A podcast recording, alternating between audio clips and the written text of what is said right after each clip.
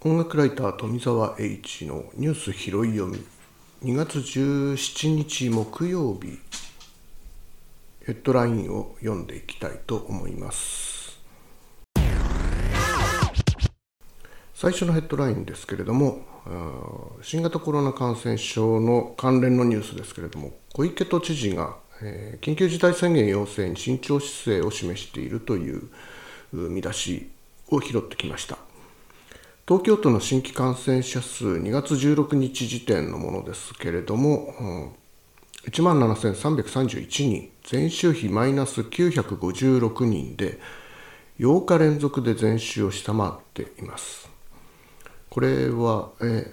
ー、あとですね、オミクロン株の特性を踏まえた重症病床使用率、これが31.5%になっています。東京都の宣言要請の判断基準の一つですが、30%なんですけれども、これが2日連続で超えているという数字が出ていますね。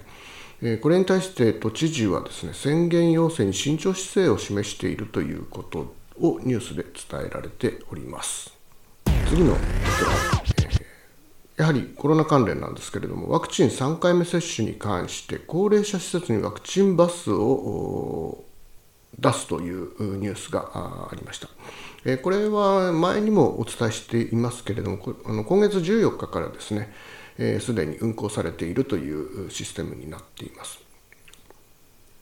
あの東京都でえ先行してえスタートさせたものであると記憶していますけれども、これが全国的な全都か、東京都の内で広げていくという、えー、事業になっているというニュースですね。えー、ワクチンバスというのは、医師や看護師らが乗車をしまして、高齢者施設などを巡回して、入所者や職員に接種をするというもので、まあ、これによって、えー、まあ、3回目のブースター接種が加速されることが期待されるわけです。1日に100から200人程度の人数が接種が可能になるということですね。ワクチンに関しては東京都の大規模会場に割り当てられたものを使用するということになります。2月16日まで4施設150人以上に接種をしておりまして、今月末までには合計15施設まで拡大をして接種をする予定になっているということです。次のヘッドラインニュースですけれども、え自民党のニュース、党役員任期3年までに制限をするというニュースですね。これはあの岸田総理が去年のです、ね、総裁選で公約に掲げた党改革の一つでありました。権力の集中やを権力の集中やを防ぐことが目的、なんかちょっとえー、聞き取りがあうまくできてなかったので5時になってますね、えー、歌声を防ぐとになってますが、えー、失礼しました、えー、役員任期制限は副総裁や幹事長など8役員が対象になっている。次のヘッドラインニュースですが国交省は鉄道運賃を大幅見直しをするというニュースです。これは、まあ、運賃、まあ、料金制度の見直しということなんですけれども、えー、相次ぐ災害や列車内の事件に備えて安全対策費などを確保しやすくすることが目的であるとしていますが値上げにつながる可能性も当然出てきますね。時間帯に応じた変動運賃を導入できるなどこうした制度なども議論する予定であるということなんですけれどもえ、内容がですね大幅な法改正であれば1999年以来のものになるというかなりあの手こ入れをしなければならない状況ということでこれにもコロナの影響が出ているのではないでしょうか。次のヘッドラインニュースはですねウクライナ情勢に関してサイバー攻撃ではないかというニュースが入ってきております。これに関しましてですね、ウクライナの情報通信当局というところから15日発信されたニュースでですね、ウクライナ国防省や軍、大手銀行のサイトがサイバー攻撃を受けたと発表したと伝えられております。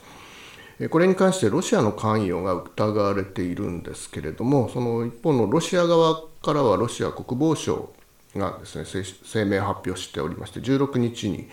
ウクライナ南部で演習を終えた部隊の撤収を続けていると発表していて、まあ、あのロシアはあの粛々と、えー、この地域からあの手を引いているという、ポーズを見せているわけですね。アメリカのバイデン大統領はですね、ロシア軍撤収が確認できていないと、この報道をばっさり切っております。えー、侵略、侵攻の可能性は十分残っているとコメントしているようです。次のヘッドラインニュースですけれども、えー、再びコロナ関連なんですが、水際対策について、えー、来月から緩和する方向へという論調のニュースが届いております。えー、外国人の入新規入国に関しては現在ですね、原則停止になっております。これ、日本の場合ですね。えー、ただし、国費留学生などは特例を設けているようですが、えー、これをですね、えー、来月から段階的に緩和していくという方針を今、検討しているということです。自主待機に関しましては、現在7日間であるものを来月から3日間にしたいと。ワクチンワクチン接種など条件を満たせば撤廃も考えられるというふうに考えているようです。1日の入国条件に関しても、現在3500人と枠を設けていますが、これを5000人枠に、これはあのここ1週間ぐらいで、えー、随分ニュースになっておりましたが、あの増やしていくという方向ですね。えーまあ、この背景、理由に関しましては、オミクロン株が国内でも蔓延しているので、水際止めてもしょうがないんじゃないかということが一つ、あと、